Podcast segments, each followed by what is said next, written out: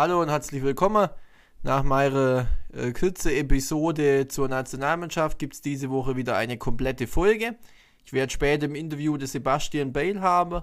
Er ist U12-Trainer bei der SG Sonnehof Groß Asbach und wir kennen uns ähm, durch die DFB Elite Jugendlizenz, die wir zusammen absolviert haben, sind dort auch gemeinsam zum Prüfungslehrgang nach Berlin gefahren und haben ja, eigentlich lange hin und eine lange Rückfahrt miteinander im Auto verbracht und bin schon sehr, sehr gespannt, was er uns nachher alles äh, so verraten wird und erzählen wird. Ich starte jetzt aber zunächst natürlich mit meinen Top 3 der Woche und äh, möchte hiermit beginnen mit dem Markus Thüram von Borussia Mönchengladbach.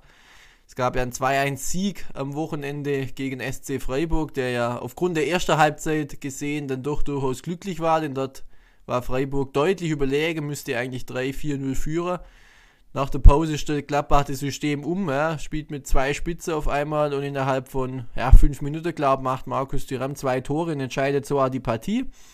Der 23-Jährige hat ja letztes Jahr äh, groß aufgespielt und groß auftrumpft, hat da in alle Wettbewerbe 14 Tore und 9 Vorlagen gemacht.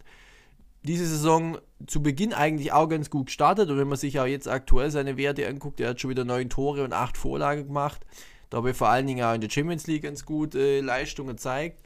Hatte aber natürlich durch diese Spuckattacke gegen Hoffenheim eine relativ unrühmliche Szene, war dann erstmal äh, längere Zeit aus dem Verkehr gezogen und hat dann auch wieder ein bisschen gebraucht. Ist in meinen Augen in der letzten Woche aber wieder ja, in ansteigender Form, war schon auf Schalke gut, war schon in Augsburg, wo Gladbach zwar verloren hat, aber er war ein deutlicher Aktivposten. Und ähm, ja, jetzt am Wochenende hat er das Spiel mit, mit äh, zwei Tore entschieden. Vor allen Dingen das zweite Tor zeigt so ein bisschen seine große Qualität. Er hat einfach eine unglaubliche Dynamik, ein richtiges Tempo drauf. Körperlich ist er auch sehr, sehr robust und ähm, einfach auch in der Lage, eben Tore zu schießen. Er kann auch ins 1 gegen 1 gehen und ist auch relativ vielseitig einsetzbar. Also er hat äh, rechts angefangen im 4-2-3-1, hat dann später links gespielt und nach der Pause in der Doppelspitze dann eben ganz vorne drin. Also äh, auf fast alle Offensivpositionen einsetzbar. Und wenn Gladbach noch in den internationalen Wettbewerb kommen will, dann werdet sie sicher auch seine Tore in der nächsten Woche, Wochen weiterhin benötigen. Genau, mein Top 2 ist das Zweitligaspiel zwischen Hannover 96 und dem Hamburger Sportverein. Gefühltes Erstligaduell gab es ja auch jahrelang im deutschen Oberhaus. Am Wochenende war es eben in der zweiten Liga soweit und es war ein, ich glaube, ich, ich sage jetzt nichts Falsches, wenn ich sage, es war ein sehr, sehr spektakuläres Spiel. Der HSV ist 3 zu 0 in Führung gegangen. Kurioserweise, man könnte jetzt ja schnell auf drei Tore vom Simon Terodde tippen, der aber aufgrund von einer Corona-Infektion dann erst von der Bank ausgekommen ist. Es gab aber einen anderen Dreier-Torschütze, nämlich Aaron Hunt. Der Captain hat zum ersten Mal seit 2007, damals noch für Werder Bremer, drei Tore im Spiel gemacht. Und ja, da hat man einfach mal wieder seine, seine richtig gute Schusstechnik auch gesehen. Dreimal von Manuel Winsheimer freigespielt und dann aus ja, 16 bis 20 Meter dreimal zum Abschluss kommen.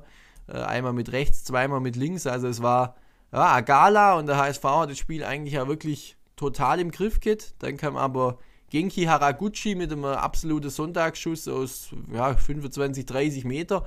Und auf einmal war die Partie wieder komplett offen. Ähm, es gab den Anschlusstreffer und es gab dann ein sehr, sehr kurioses zweites Tor vom Haraguchi, äh, der im Liege aus weiß jetzt, 7, 8 Meter den Ball wirklich nach einem Abpraller im Liege dann noch reinschießt. Also habe ich selten gesehen, dass man aus der Position noch so ein Tor machen kann. Ähm, am Schluss hat der HSV sogar noch die Chance auf das Sieg, aber es war wirklich packendes, unterhaltsames Zweitligaspiel äh, mit äh, mehrere kuriose Wendungen und wenn man sich die Tabellensituation anschaut, Bochum ist ganz oben, der HSV, Kräuter Fürth, Holstein Kiel mit zwei Nachholspielen noch. Also es ist ein wirklicher Vierkampf um die Aufstiegsplätze bzw. um den Relegationsplatz. Man kann jetzt schon sagen, dass einer aus diesem Quartett äh, weder Relegation noch aufsteigen darf und da darf man gespannt sein, äh, wer das sein wird. Der HSV hat ja die letzten zwei Jahre unrühmliche Erfahrungen gemacht und jeweils dann diesen ärgerlichen vierten Platz dann äh, eingenommen. Sie werden sicher alles daran setzen, dass es dieses Jahr nicht so kommt. Ich habe ja, in glaube meiner allerersten Podcast-Folge sogar gesagt, der HSV steigt auf. Bin auch weiterhin noch davon überzeugt, aber die Konkurrenz, die schläft natürlich nicht und solche Punktverluste wie jetzt am Wochenende, die darf man sich nicht mehr allzu oft erlauben, denn die Spiele ja, werden einfach weniger, die Chance, solche Fehler auszubügeln, werden weniger. Und da setzt sich dann einfach im Endeffekt die konstanteste Mannschaft durch. Und ähm, ja, ich bin auf jeden Fall gespannt und werde die zweite Liga mit äh, Enthusiasmus bis zum Saisonende noch verfolgen. Genau, zu meinem Top 3 wechsle ich die Liga, beziehungsweise wechsle ich auch das Land. Ich schaue nämlich nach England. Ich schaue zu West Ham United und Jesse Lingard. Ich habe auch mal über Leeds gesprochen, aber ich glaube, West Ham United, ja, mit das Überraschungsteam der Liga. Aktuell das beste Team in London. Wenn man dann mal überlegt, dass ja, auch Chelsea, Arsenal, Tottenham Londoner Vereine sind, dann ist es sicher nicht so zu erwarten gewesen. Die stehen auf Rang 4. Und ähm, ja, sind auf dem Champions League Platz aktuell. David Moyes hat die Mannschaft letzte Saison übernommen im Abstiegskampf und hat sie da dann ja, erfolgreich auch äh, die Saison zu Ende gespielt. Und jetzt spielt West Ham ähm, ja, äh, eine super Saison, eine nicht zu erwartende Saison. Mit, mit Stütze wie man Lukas Fabianski im Tor, den man von Arsenal früher noch kennt, mit einem sehr, sehr starke Zentrum, Declan Rice und auch Thomas Suchek, der Tscheche, der sehr, sehr torgefährlich ist, auch in der letzten Woche, ein Pablo von Niles und dann im Winter einfach auch noch clevere Transfers getätigt und einen Jesse Lingard zurückholt. Äh, aus meiner Sicht sehr, sehr bemerkenswert. Der war ja mal ja, auch sehr, sehr gehypt und ein riesiges Supertalent und auch bei der WM 2018 ähm, nicht ganz unwesentliche Rolle gespielt bei England. Mittlerweile ist er 28 und hat den Talentstatus natürlich schon lange verloren. Ähm, war auch längere, längere Zeit raus aus der Nationalmannschaft. Durch seine starke Leistungen bei West Ham hat er sich jetzt aber wieder in den Fokus gespielt.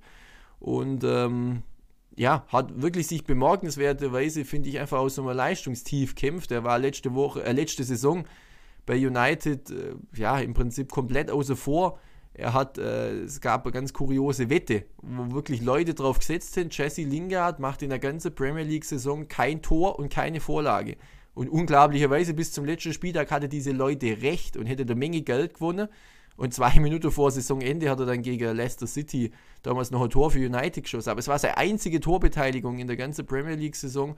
So ging es dann auch diese Saison bis zum Winter weiter. Und dann kam die Ausleihe zu West Ham United. Und was er seither spielt, ist, äh, ja, ist sensationell. Und man kann wirklich sagen, er ist wie ausgewechselt.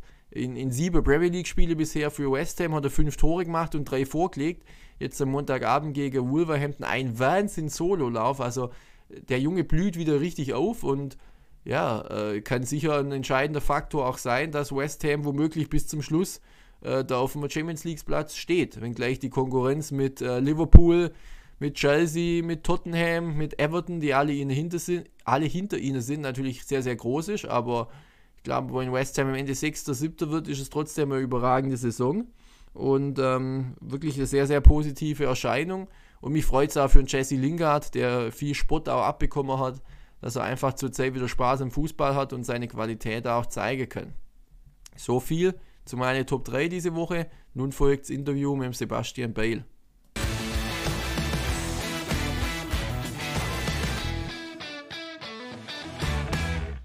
Jetzt. Ja, hallo Sebastian, ich darf dich bei mir im Podcast begrüßen. Hab dich ja zu Beginn der Folge schon mal vorgestellt. Äh, trotzdem für unsere Zuhörer nochmal, du bist aktueller U12-Trainer bei der SG Sonnenhof Groß Asbach, hast die DFB Elite Jugendlizenz. Ähm, dorther kennen wir uns auch, also auch für alle nochmal zur Info. Wir haben die Autofahrt, die Hin- und Rückfahrt nach Berlin äh, zum Prüfungslehrgang gemeinsam absolviert und ich freue mich, ja, dass du dann heute bei mir im Podcast zu Gast bist. Ja, vielen Dank, Pascal, für die Einladung. Ich freue mich natürlich auch hier zu sein. Das ist mein erster Post Podcast, wo ich mal äh, oder wo ich eingeladen wurde. Deshalb, ja, ich freue mich und ähm, hoffe, dass wir ein cooles Gespräch hinkriegen. Ja, da bin ich wie immer überzeugt von. Äh, ich würde folgendermaßen mal anfangen. Es ist jetzt tatsächlich schon ein halbes Jahr ja her, seit wir die DFB Elite Lizenz zusammen gemacht haben ich frage mal ganz äh, provokant vielleicht, aber wie viel von dem, was du denn gelernt hast, konntest du seither anwenden? Die, die, Platz, die Zeit, die man auf dem Platz ja verbringen durfte, war sicher nicht allzu viel. Also wie viel von dem Wissen konntest du schon auf den Platz bringen? Puh, schwer zu sagen. Also ich glaube, insgesamt war es ja noch der Oktober, der trainiert wurde nach unserer Prüfung. Ja. Und ähm, dann äh, war ja lange Pause und jetzt hatte ich auch erst, glaube ich, wieder sechs Einheiten, sechs oder sieben Einheiten. Und ähm, ja, was habe ich bisher gemacht? oder was konnte ich bisher einsetzen? Es war jetzt, glaube ich, vielleicht so ein bisschen was mit der Taktiktafel, dort so ein paar, paar Kleinigkeiten, aber sonst würde ich sagen, ähm, habe ich jetzt von meinem früheren Trainingsstil nicht so viel verändert. Ähm, aber wie gesagt, es äh, gab jetzt auch noch nicht so die Gelegenheiten, dass ich, dass ich da jetzt äh, großartig was einsetzen konnte. Ja, klar. Äh, schade einfach, wenn man, wenn man einfach sieht, dass es schon sechs Monate her ist und man dann vielleicht ein paar Einheiten in der Zeit eben machen dürfte. Du hast gesagt, ihr habt sechsmal trainiert. Wie ist es jetzt aktuell die Lage? Ist bei euch auch schon wieder Trainingsstopp? Und äh, wie verbringt ihr oder wie habt ihr die Zeit verbracht, in der man jetzt eben nicht auf dem Platz trainieren durfte? Was habt ihr da mit den Jungs so angestellt? Ähm, ja, jetzt ist gerade wieder Trainingsstopp. Also wie gesagt, hatten glaube ich sechs oder sieben Einheiten. Ähm, das war natürlich für zwischendurch und auch für die, für die Kids war das natürlich ein Riesending, hat auch riesen Spaß gemacht. Ich habe auch in der Zeit versucht, so viel wie möglich einfach kicken zu lassen, die Jungs spielen zu lassen, ähm, dass sie einfach wieder ja, den, den Spaß am Fußball einfach auch wieder zeigen können und ähm, ja auch Freude daran haben. Und jetzt da nicht groß auf, auf Inhaltsvermittlung gegangen, sondern einfach wirklich nur auf ja, viel Spielen, viel Erfahrung sammeln, Spaß haben an der Sache. Und ähm, ja, in der ähm, ja, Corona-Zeit, wo wir jetzt nicht auf dem Platz standen, ähm, habe ich zu den gewohnten Trainingszeiten, ähm, habe ich dann Online-Training angeboten. Das war dann ähm, ja, montags meistens Krafttraining, wo es halt so ein bisschen um ja, Kniebeugen ging, ähm, Ausfallschritte, bisschen was äh, fürs Wadentraining. dienstags war dann meistens eine Videoanalyse, das war eigentlich auch immer eine ganz nette Geschichte. Da habe ich mir ähm, von den Bundesligaspielen am Wochenende immer so ein paar Szenen rausgeguckt ähm, und äh, ja, die so ein bisschen auf Schwerpunkte angepasst, die wir schon in den, in den Vormonaten hatten, also oder in den Monaten, wo wir trainiert hatten, August, September, Oktober. Ähm, und genau, da haben wir dann einfach ein paar Schwerpunkte so ein bisschen angeschaut und konnte ich halt auch immer wieder zeigen, ja, hier so trainieren die Profis oder, oder was ist so trainieren die Profis, so, so spielen die Profis und, und die Sachen setzen sie ein im Spiel, um sich Vorteile zu verschaffen. Und ähm, das war, glaube ich, auch für die Jungs ganz cool, war auch mal eine neue Erfahrung für die, auch für mich natürlich. Ähm, aber das hat allen, allen ganz, also oder hat allen sehr, sehr gut gefallen, muss ich sagen.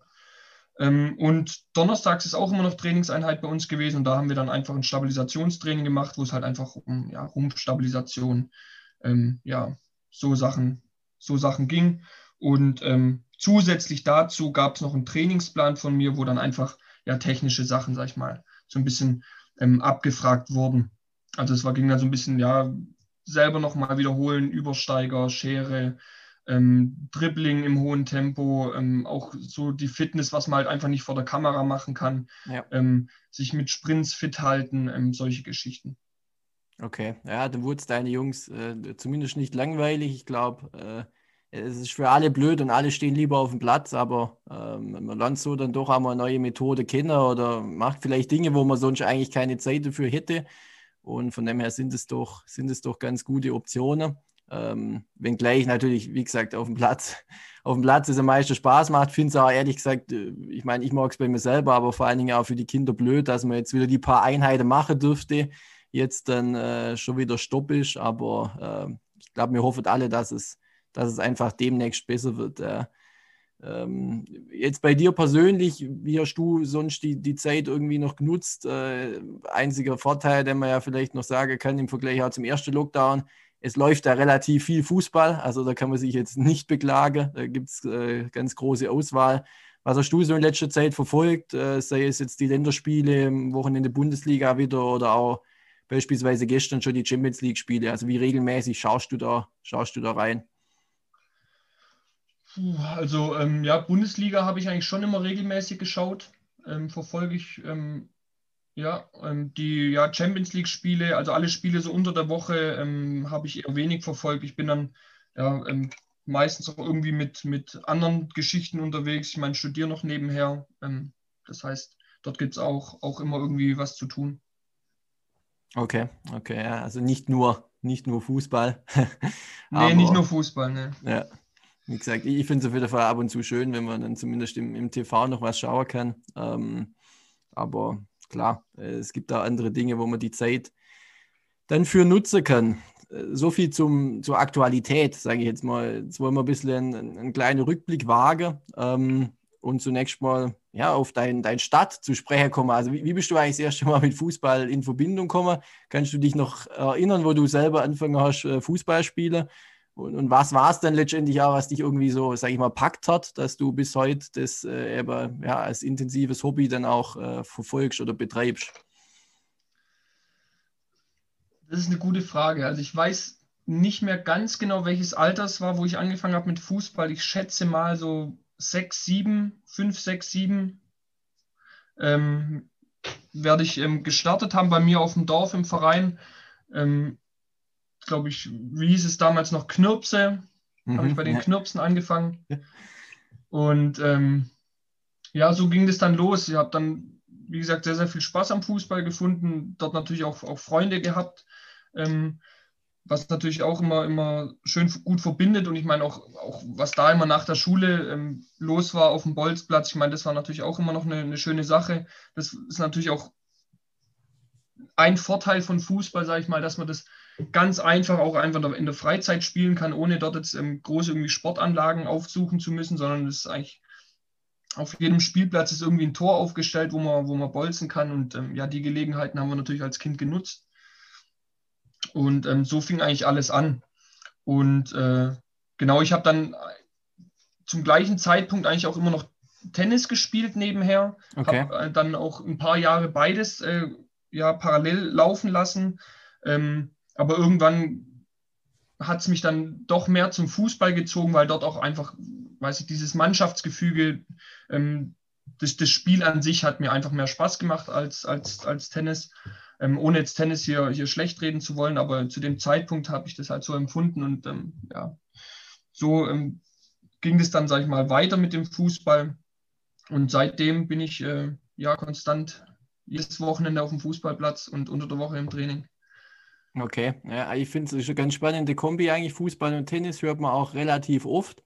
Ist, ist auch einfach äh, gefühlt so, dass jemand, der einfach in der Ballsportart gut ist, irgendwie auch alles ein bisschen kann. Also der einfach äh, dann, dann oftmals auch mit dem Tennisschläger gut umgehen kann oder gut Tischtennis spielt oder wie auch immer. Und äh, prinzipiell ist ja gar nicht schlecht, beziehungsweise eigentlich sogar, sogar erforderlich, wenn man in den frühen Jahren nicht nur einseitiges Fußballtraining hat, sondern, sondern auch eine andere Sportart betreibt. Und ich glaube, gerade Tennis, so unter einem koordinativen Aspekt und so, da sicher, sicher auf jeden Fall auch keine schlechte Sache. Also so verfolge ich es zumindest immer wieder, dass äh, diese Sportkombination ganz gut passt. Ja. Also, also, wenn ich da einhaken darf, also ich finde nicht nur Tennis relativ gut, sondern eigentlich auch, auch ähm, Basketball und Handball ähm, ist vor allem von, den, von diesen kleinen Bewegungen, auch von diesen seitlichen Stellen, also dieses seitliche Stellen zum Beispiel im Basketball oder auch im Handball, ähm, hat auch so seine Vorteile. Ähm, wenn man ja. das dann später auf den Fußball projiziert, sage ich mal, Defensivhaltungen, ähm, kann man sich, glaube ich, ganz gut auch, auch, auch ähm, aus dem Basketball abschauen. Ähm, und äh, ja, genau. Also das sind so aus meiner Sicht auch Vorteile. Natürlich, wenn man im Basketball auch schon mit, mit der Hand, ähm, sage ich mal, hat man schon eine bisschen bessere Verknüpfung zum, zum Kopf oder zum, ja, zum Nervensystem allgemein. Da hat man vielleicht auch schon ein bisschen bessere Kontrolle und kann auch manche Situationen schon besser lösen mit der Hand ähm, als mit dem Ball am Fuß. Deswegen kann es, glaube ich, ganz gut sein, wenn man auch, ähm, sag ich mal, Basketball oder, oder Handball mit, mit Fußball kombiniert. Aber Tennis an sich ähm, hat, glaube ich, auch super gepasst. Ja, auf jeden Fall lustiger, dass du es ansprichst mit Basketball. Ich habe äh, ja jetzt erst die Zeit wieder genutzt und mir ein bisschen meine Unterlage, meine Zeitschriften und einfach alles versucht, ein bisschen in Ordnung zu bringen und äh, habe dann auch diese DFB-Fußballtraining-Zeitschriften, die es da gibt, äh, mal wieder durchgeschaut. Und, und da gibt es eben genauso eine Rubrik, äh, was Fußballer von Basketballern lernen können, äh, wo dann immer wieder so gerade so Schrittfolge oder dieses, ja, diese Beinarbeit einfach da dabei ist. Also äh, der Punkt auf jeden Fall richtig. Wenn du dann einfach dich jetzt, sage ich mal, selber beschreiben müsstest, jetzt auch mit dem Hintergrund, du bist jetzt Trainer, okay, wie, wie würdest du dich selber als Spieler beschreiben? Wärst du zufrieden mit dir als Spieler in deiner Mannschaft aus Trainersicht oder wo sagst du, hättest du vielleicht äh, Verbesserungspotenzial gehabt oder, oder was war vielleicht auch deine Qualität? Mir durfte da in Berlin auch zusammen Fußball spielen und äh, so ganz schlecht war es auf jeden Fall auch nicht, da kann ich mich noch erinnern. Also wie würdest du dich da jetzt aus Trainersicht auch selber mal beschreiben? Also ich glaube, aus, aus Trainersicht bin ich schon ein Spieler, den man, den man gerne im Team hat. Also weil ich auch, ähm, sag ich mal, jetzt, jetzt nicht groß, groß äh, ja auch Widerworte gebe oder sowas, sondern ich, ich nehme das gerne auf, was ein Trainer zu mir sagt und versuche das auch umzusetzen. Ähm, bin da auch immer, immer offen für, für neue Sachen und ähm, klar äh, versuche ich mich natürlich auch im Spiel immer, immer voll reinzuhauen, vollen Einsatz zu zeigen. Ähm, und ich glaube, ja, technisch, ähm, läuferisch äh, bin ich relativ, relativ gut, würde ich selber über mich sagen. Ähm, wo man natürlich ähm, immer Potenzial hat, ist zum Beispiel, oder bei mir zum Beispiel das Kopfballspiel. Ähm, man sieht mich jetzt nicht, aber ich bin äh, ja fast zwei Meter groß und trotzdem habe ich, glaube ich, in meiner Karriere erst ein Kopfballtor gemacht oder sowas. Ähm, also da gibt es auf jeden Fall noch ein bisschen, bisschen Luft nach oben. Okay, ja, im, im wahrsten Sinne des Wortes, ja. Ähm, aber ganz klar, das sind eigentlich die Spiele, wo man als Trainer gern hat, die da einfach äh, fürs Team dementsprechend da arbeitet. Ähm, nichtsdestotrotz hast du ja jetzt auch eine Trainerkarriere in Anführungszeichen, sage ich mal, eingeschlagen. Ähm, wie kam das damals dazu, dass du das erste Mal eine Mannschaft übernommen hast? Also hattest du das damals schon, schon lange im Kopf? War das für dich relativ früh klar? Hat sich das zufällig ergeben, was man ja auch manchmal hört? Also wo hast du begonnen? Wann war das? Und, und wie kam es einfach dazu, dass du das erste Mal dann auch in der Trainerrolle geschlüpft bist? Ähm, es hat an sich erstmal eine ganze Zeit gedauert, bis ich eine Mannschaft übernommen habe. Ähm, mhm. Ich habe damals in, in Jena studiert von äh, 2013, glaube ich, bis 2016, mhm. äh, bis 2019 und äh, habe dann 2015 ähm, damals über, über einen Kontakt, sage ich mal, ähm, den Weg in die Fußballschule von, von Karl Zeiss Jena gefunden und habe dann dort, sage ich mal, meine, meine ersten Trainererfahrungen sammeln können. Ähm, und da in der Fußballschule gibt es ja keine, gibt's ja keine festen Mannschaften, ja. sondern da kommen halt die Spieler, die, sag ich mal, nicht im Verein spielen oder, oder nicht bei, bei Karl Zeiss Jena spielen, die haben, sag ich mal, dort die Möglichkeit, ähm, ein Zusatztraining zu, zu bekommen und ähm, ja auch vielleicht den Weg über die Fußballschule dann in den Verein zu finden. Und ja, das war so, so meine erste, meine erste Traineranlaufstelle. Und die habe ich, äh, glaube ich, drei Jahre begleitet ähm, bis mir dann die äh, jüngste Mannschaft bei Karl Zeiss Jena, die U10, ähm, als Trainer angeboten wurde oder als, ja, doch ja. als Trainer angeboten wurde, wo ich dann auch gesagt habe, ja, das möchte ich machen. Ähm, die drei Jahre Fußballschule, die haben riesig Spaß gemacht, aber ist halt auch nicht das Gleiche, wenn man jetzt eine Mannschaft hat und, ähm, sag ich mal, am Wochenende auf Spiele fährt, auf Turniere fährt ähm, auch sieht, wie die Mannschaft sich entwickelt, wie die Mannschaft auch zusammenwächst, ähm, was dort auch für ja, Konstellationen von Charakteren gibt, was auch für Probleme geben kann. Ähm, das merkt man in der Fußballschule nicht. Ähm, und das war dann natürlich sehr reizvoll, auch ähm, das mal in der Mannschaft mitzubekommen. Und ähm, ja, so hat es dann bei Karl Zeiss Jena angefangen. Dann habe ich dort die äh, U10 gemacht und ein Jahr betreut. Und nach dem Jahr U10 bin ich dann ja, wieder zurückgezogen in die Heimat, also in die Nähe von Stuttgart. Und ähm, habe mich dann dort auf die Suche nach einer neuen Position gemacht, weil es mir einfach riesig Spaß gemacht hat. Ähm, ich habe, glaube ich, auch ähm, einen sehr, sehr guten Draht zu, zu ähm, den Kids und ähm, ja, habe dann äh, bei Sonnenhof Groß Asbach die äh, U12 übernommen.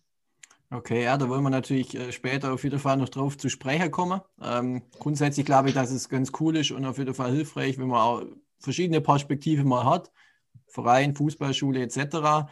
Ähm, wie schnell hast du denn damals einfach in der Arbeit in der Fußballschule auch gemerkt, also zum einen, wow, es macht mir Spaß, ja, und zum anderen, vielleicht bin ich doch auch ein Stück weit talentiert, vielleicht mache ich das gar nicht so schlecht. Ja. Äh, die Kids scheinen womöglich das umzusetzen, was ich da vorgebe. Also, äh, wie schnell hast du für dich da gemerkt, okay, das ist was, was ich auf jeden Fall auch über längere Zeitraum einfach machen will?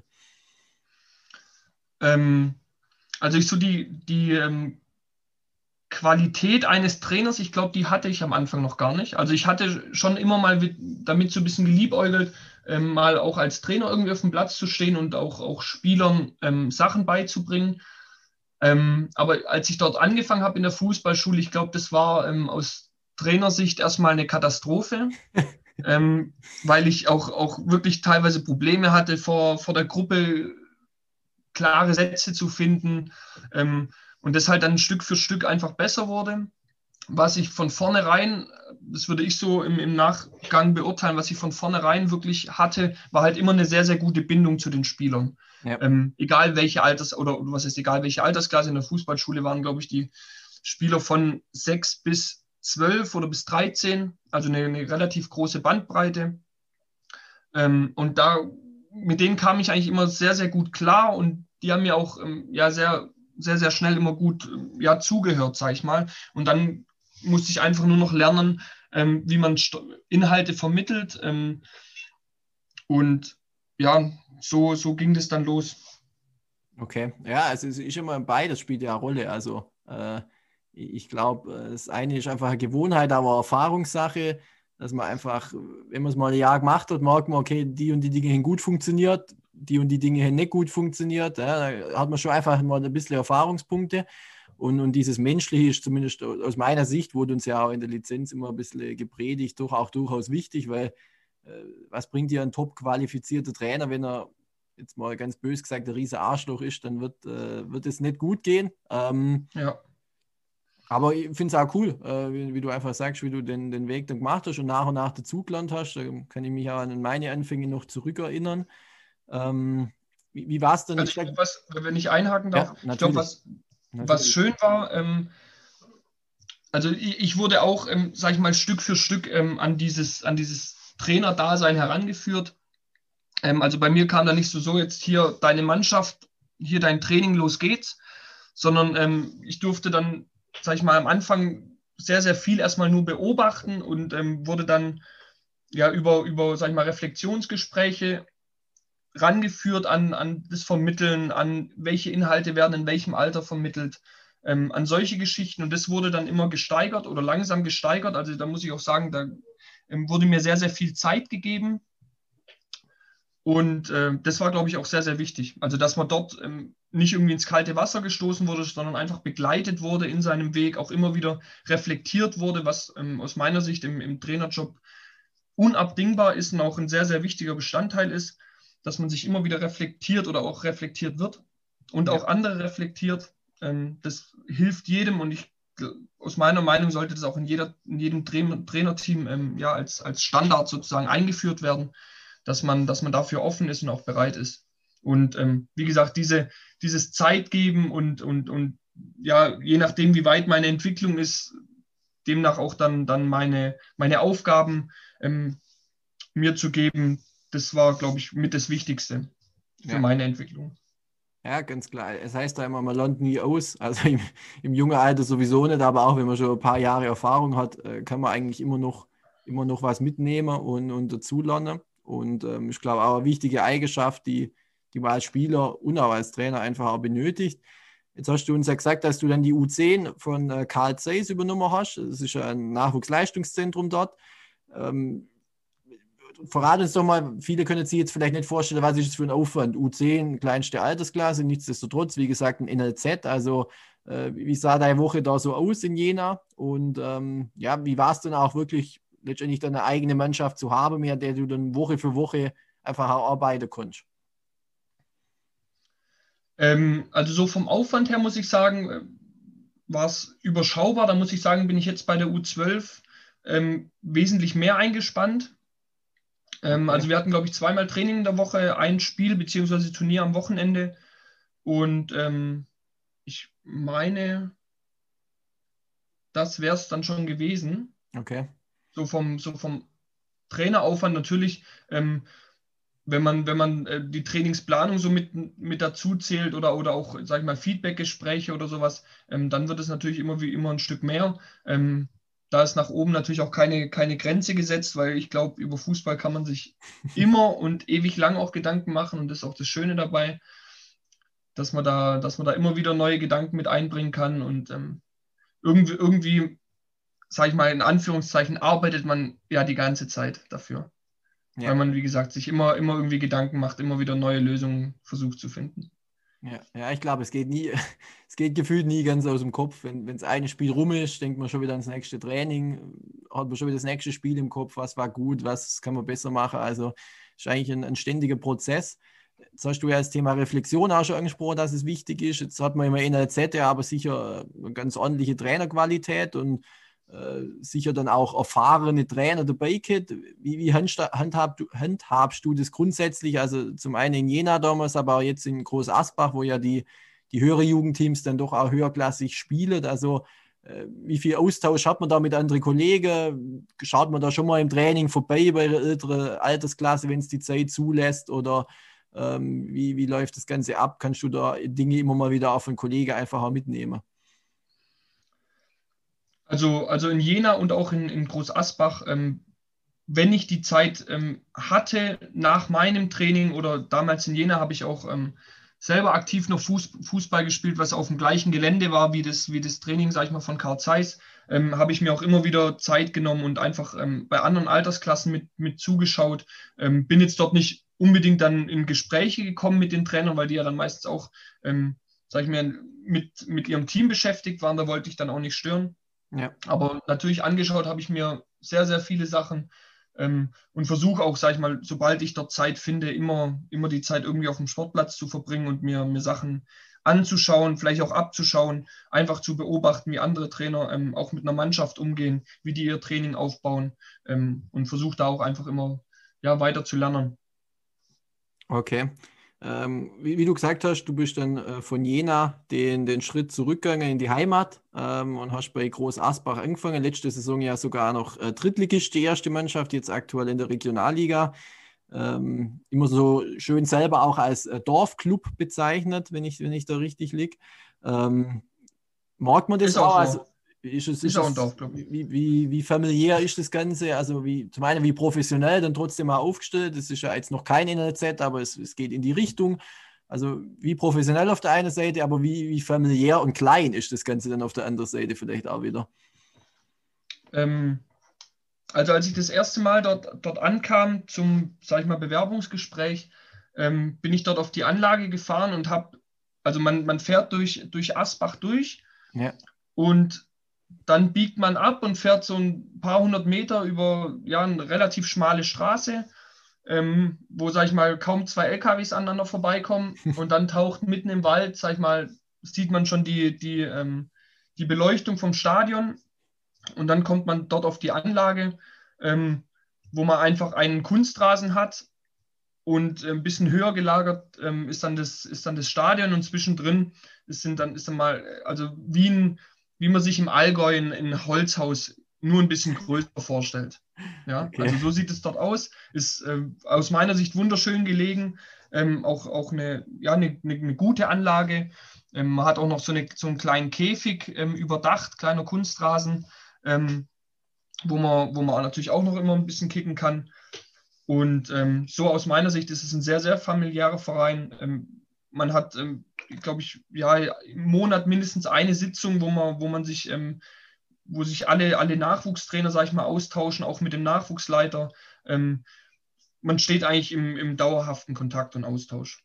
Also es gefällt mir richtig gut und ähm, ja, aus meiner Sicht ein sehr familiärer Verein, wo, wo, ähm, ja, wo man auch mit jedem ins Gespräch gehen kann, ohne, ohne sich Gedanken machen zu müssen, sondern man mhm. hat einfach einen offenen, offenen Austausch untereinander. Okay, das klingt ja auf jeden Fall gut. Du hast es auch, schon anklingen lassen. Ähm, was du schön findest, wie, wie gefällt dir dann auch die, die Aufgabe mit deiner Mannschaft? Du hast ja die U12 aktuell, das ist dann ein bisschen ältere Altersklasse, für die, die jetzt mit einer Bezeichnung nicht immer was anfangen können. Das ist das äh, erste Jahr D-Jugend, also ähm, schon noch Kinderfußball, aber es, es geht dann schon in die Richtung, ähm, ja, dass die Jungs wirklich richtig was drauf haben. Also wie macht dir die Arbeit mit der Mannschaft Spaß? Und auch hier wieder, wie groß ist dein aktueller Aufwand, wenn jetzt eben kein Corona ist, sondern wenn eine ganz normale, eine ganz normale Saison einfach wäre? Was wären so die Termine da in der Woche oder am Wochenende für dich und deine Jungs in dem Fall? Ähm, ja, also mal kurz zum, zum Ablauf von so einer Woche. Also montags ähm, ist, ist äh, Training wo äh, natürlich auch ein paar Spieler bei, beim Stützpunkttraining sind, ein paar Spieler aber auch noch bei mir. Ähm, Dienstags genauso Training, Donnerstags Training und am Wochenende ein bis zwei ähm, Spieleinheiten. Also ob das ein Turnier ist, ein Leistungsvergleich oder einfach nur ein Ligaspiel oder auch ein Freundschaftsspiel, ähm, versuche ich jetzt doch mittlerweile ähm, sehr, sehr viel Spiele zu organisieren übers Wochenende. Ähm, ja, weil die Jungs auch einfach Bock drauf haben. Die sind, die, die theoretisch kann man sie Donnerstag trainieren und könnte Freitag mit denen spielen und Samstag und Sonntag auch nochmal spielen, ähm, weil die einfach voller Energie sind. Ähm, und das ist auch eine, eine Sache, die mir, sag ich mal, riesen Spaß macht, dass ich dort jetzt noch nicht, ähm, sag ich mal, so ganz auf die Fitness achten muss. Also auch in Anführungszeichen, also es hat bei mir noch nicht ganz so den Stellenwert. Natürlich sollen die Jungs ähm, auf den ersten Metern super, super schnell sein, super flink sein, aber ich, sage ich mal, ich habe jetzt noch nicht so den Schwerpunkt auf, auf Ausdauertraining oder sowas gelegt oder trainiere auch jetzt nicht irgendwie speziell Athletiktraining im Training, sondern bei mir geht es wirklich darum, dass die Jungs ähm, fußballerisch eine, eine, gute Grundausbildung einfach bekommen und ähm, die Jungs sind einfach, ja, also wie gesagt, wenn, wenn, man, wenn man wissbegierige Spieler in der Mannschaft hat, dann macht Training Riesenspaß. Ähm, und, und so, so Jungs habe ich da und äh, deswegen, wie gesagt, ich fahre jedes Mal gerne. Ich muss ja immer ein kleines Stückchen fahren, ähm, aber das mache ich jedes Mal gern und äh, ich freue mich immer riesig aufs Training. Okay, glaube ich sofort. Also ich finde generell, wenn man sich, Jungs sind immer motiviert und es macht immer Spaß, aber wenn man sich so eine Altersklasse rauspicken kann, wo ich sage, wo man, wo man gefühlt, äh, wo die Jungs gefühlt am meisten Bock haben oder am besten, ja, aufnahmefähig, vielleicht falsch, aber einfach wirklich richtig heiß sind, auch was zu lernen, das ist wirklich so dieses D-Jugendalter. Das ist, ähm, glaube, wirklich eine super Sache, weil die, die Jungs da wirklich auch drauf brennen, was zu lernen. Und das ist natürlich als Trainer, als Trainer dann absolut, absolut eine geile Sache. Was glaubst du, in dem Altersbereich auch immer ganz cool ist, vielleicht kannst du mich da, äh, kannst du noch was dazu sagen. Klar sind die Spiele, aber sicher auch so Turniere, die man ja in dem Alter noch relativ viel spielt, wo dann ja, wenn man vielleicht auch mal ein bisschen weiter weg oder so ist, sicher auch immer mal wieder ein Highlight dabei ist. Also, ähm, wie, wie, nimmst du das so wahr, so ein, so ein Turnier, so ein Leistungsvergleich? Äh, hast du da mehr von wie vom Spiel am Wochenende in eurer D-Jugend-Bezirksstaffel jetzt aktuell, wenn ihr da irgendwo zum Leistungsvergleich fahrt oder so? Also so viel, so viel haben wir jetzt gar nicht machen können. Also wir hatten natürlich unsere, unsere Ligaspiele, hatten auch ab und äh, an noch eine, eine, zweite, zweite Spieleinheit, sag ich mal, am Wochenende, wo wir dann zu Leistungsvergleichen gefahren sind. Da sind wir jetzt auch gar nicht so weit gefahren, ähm, weil im Raum Stuttgart gibt es, ähm, sag ich mal, viele Vereine, die im U12-Bereich schon sehr, sehr gut aufgestellt sind. Und da brauche ich jetzt nicht ähm, jenseits die Kilometer auf die Straße bringen, sondern ich möchte, dass die Jungs, sag ich mal, relativ kurz fahren und dafür viel spielen dass das einfach in, einer guten, in einem guten Verhältnis ist. Ähm, und dann muss ich schon sagen, bringen natürlich ähm, so Leistungsvergleiche mit, mit, mit Gleichaltrigen, haben dann schon natürlich einen anderen Effekt auch auf die Jungs, ähm, wie, jetzt, wie jetzt, wenn man gegen, gegen ähm, ja, häufig in der Bezirksliga oder Bezirksstaffel ähm, ein Jahr ältere Jungs, gegen die man da spielt, die natürlich körperlich schon einen Ticken weiter sind, da sind natürlich andere Sachen einfach gefragt. Ähm, man muss sich ähm, ja körperlich natürlich irgendwann auch anpassen. Ähm, das fällt natürlich gegen die Großen immer, immer ein bisschen schwerer. Da hat man es gegen die Gleichaltrigen immer ein bisschen einfacher. Ähm, hat beides so ein bisschen seine Vor- und Nachteile. Natürlich sind die Jungs immer heiß drauf, wenn es mal irgendwie beim Leistungsvergleich gegen VfB Stuttgart geht oder, oder auch gegen ähm, Reutlingen haben wir jetzt auch schon gespielt. Ähm, das sind natürlich immer, immer coole, coole Spiele und da sind alle heiß drauf und ähm, die Spiele sind aus meiner Sicht ähm, am wertvollsten für die Jungs. Ja, ja hast natürlich recht, habe ich jetzt gerade äh, so bedacht. Der Raum Stuttgart ist ja doch ein bisschen anders wie, wie dann hier in meiner Gegend. Ähm, da hat es sicher genug Teams, ganz überspitzt gefragt. Ich weiß ja, wie du tickst, aber steht man dann als Trainer draußen, oh, wir spielen gegen VfB, das Spiel muss ich heute gewinnen, äh, da wechsle ich am besten gar nicht oder wir wollen einfach nur den VfB schlagen. Ähm, Spaß beiseite, so machst du es natürlich nicht, aber ist es trotzdem irgendwie ein cooles Gefühl, wenn man da halt diese VfB-Trikots sieht, die man sonst aus der Bundesliga oder so kennt? Oder ist es jetzt für dich kein Unterschied, wenn da Mannschaft in, ja, in andere Trikots spielt, die man jetzt einfach nicht kennt? Also spürst du da selber bei dir Unterschiede oder gehst du jedes Spiel irgendwie gleich an? Ähm, ja, also natürlich schaut man dann nochmal vielleicht einen Ticken genauer hin, irgendwie, wenn man, wenn man jetzt einen VfB auf der anderen Platzhälfte sieht. Ähm, aber so an sich ähm, schaue ich auf meine Jungs, versuche die Jungs, ähm, die ich da habe, bestmöglichst aufzustellen, oder was ist aufzustellen, bestmöglichst zu entwickeln. Und mir geht es dann, ähm, ja, mir geht es einfach nicht darum, dass die, dass die Jungs unbedingt jedes Spiel ähm, hier haushoch gewinnen oder ähm, sondern die Jungs sollen ja Erfahrungen sammeln, auch auf verschiedenen Positionen einfach Erfahrungen sammeln und ähm, ja, einfach versuchen, ja, dann auch mal gegen den VfB einfach standzuhalten. Und ich meine, da, ich glaube, da braucht man auch als Trainer nicht, nicht groß, ähm, ähm, ja, irgendwie die Motivation anregen bei den Jungs, die sind einfach heiß drauf. Also wenn die den VfB auf der anderen Seite sehen, dann, dann braucht man da nicht viel sagen. Die Jungs äh, wollen einfach zocken dann und ähm, sich, sich sage ich mal, dem großen Rivalen, äh, beziehungsweise Rivalen in Anführungszeichen, ähm, ja, dem, dem Bundesligisten einfach ja, entgegentreten und auch stellen. Ja, ganz klar. Wenn ich mir vorstelle, ich jetzt spiele dürfe, ich glaube, ich, äh, so viel wäre ich noch nie gerannt, aber äh, mir war es leider nicht vergönnt. Ähm, du hast jetzt ja immer eigentlich so in diesem jüngeren Altersbereich, sage ich mal, gearbeitet. Äh, Fußballschule mit kleinere U10, jetzt U12. Ähm, ist dein Plan in Zukunft schon mal zu sagen, okay, langfristig, ich würde gerne irgendwann mal U17 oder U19 oder so trainieren? Oder sagst du, das ist eigentlich der Altersbereich, wo ich mir wirklich vorstellen könnte, sehr, sehr dauerhaft zu arbeiten, weil es einfach äh, extrem viel Spaß macht? Also, oder hast du überhaupt irgendwelche Pläne? Oder äh, sagst du, nee, wir schauen einfach, was kommt. Äh, immer so zu planen ist sowieso schwierig. Ähm, ja, also Spaß macht es auf alle Fälle, aber ich glaube auch, dass es in, in, in, älteren Altersgruppen auf jeden Fall auch Spaß macht. Ähm, und ähm, ja, das Ziel von mir ist jetzt schon so in die Richtung, dass man, ähm, dass ich versuchen möchte, ähm, langsam auch mal aufs Großfeld zu kommen, weil am Wochenende schaut man Bundesliga, da sieht man das große Feld.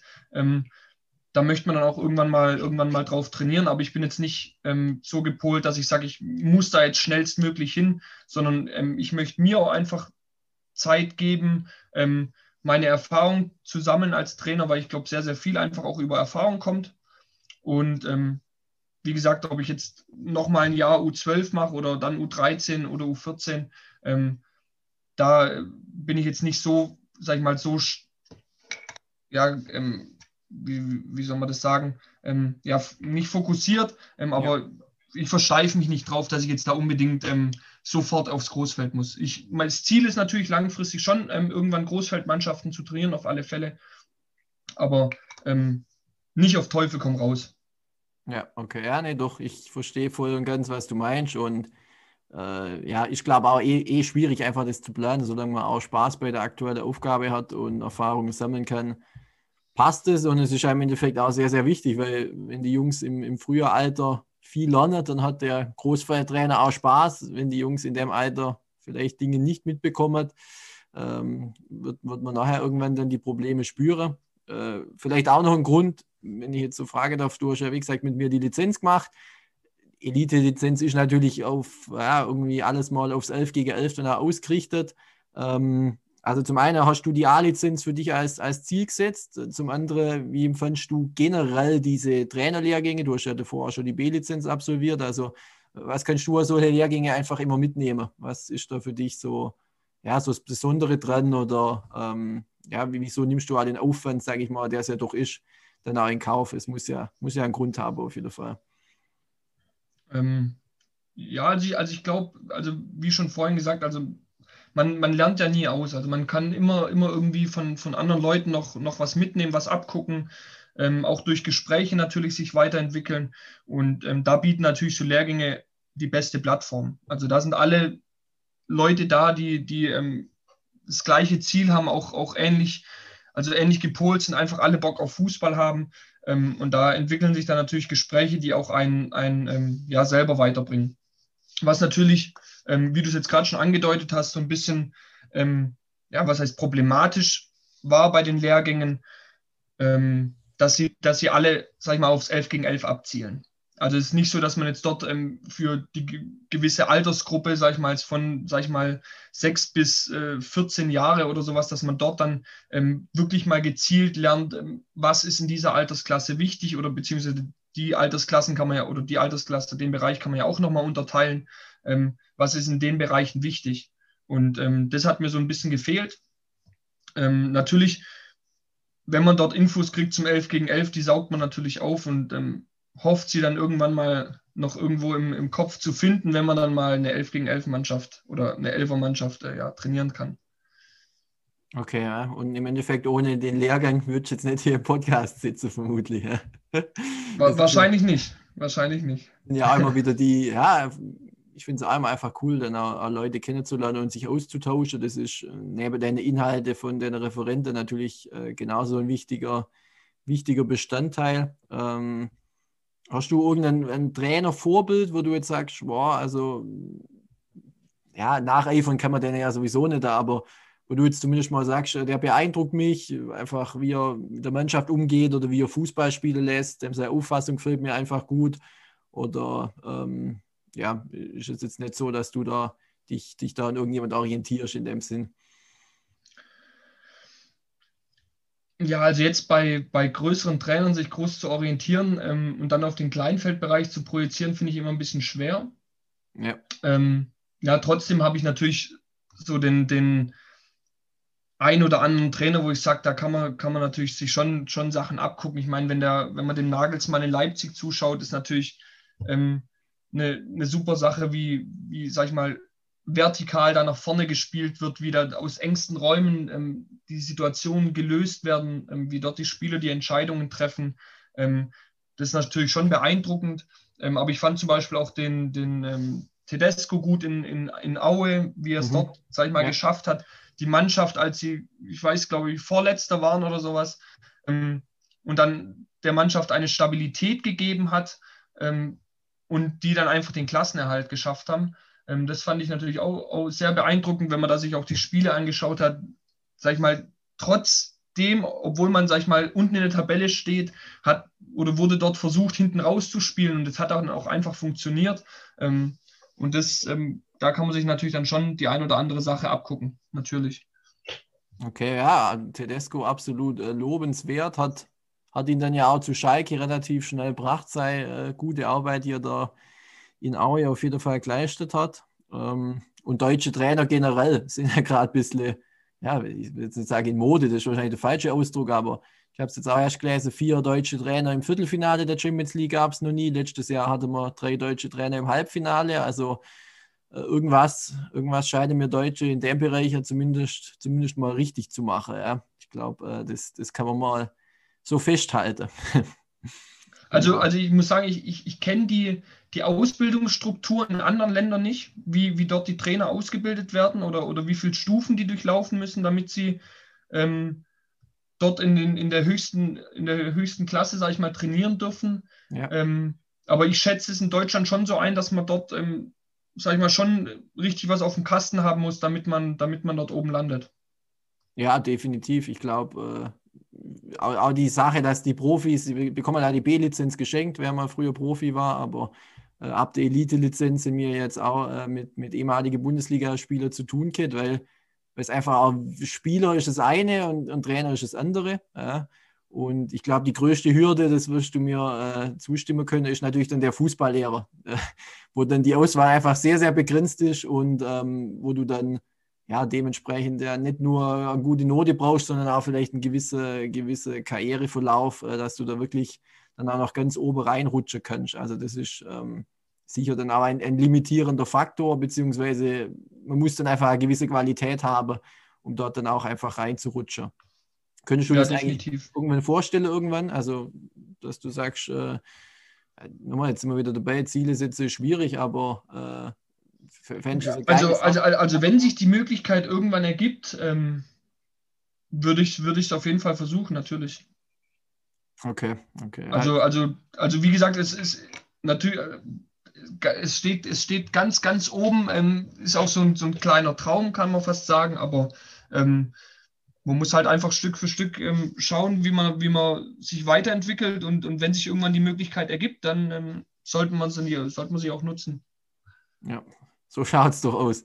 Ist doch äh, ein gutes Schlusswort, würde ich sagen. Wir sind am Ende angelangt. Wir haben aber noch eine Schnellfragerunde, ähm, die es jede oh Woche oh, ja. gibt und äh, der dich jetzt auch du stellen musst. Du bekommst immer zwei Namen bzw. zwei Begriffe und versuchst dich, wie es der Name schon sagt, schnell zu entscheiden. Und ähm, genau, ich bin gespannt auf jeden Fall.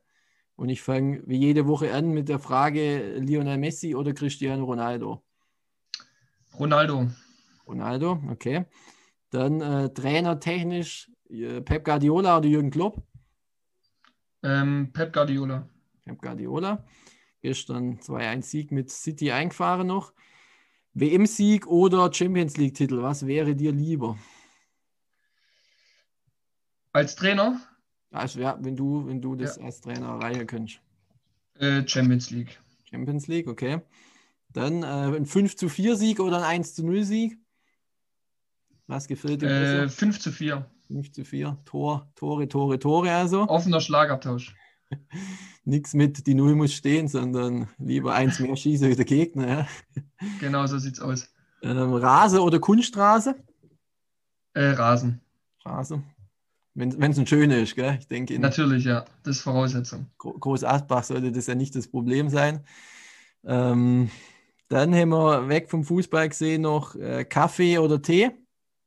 Tee. Tee. Borge oder Strand?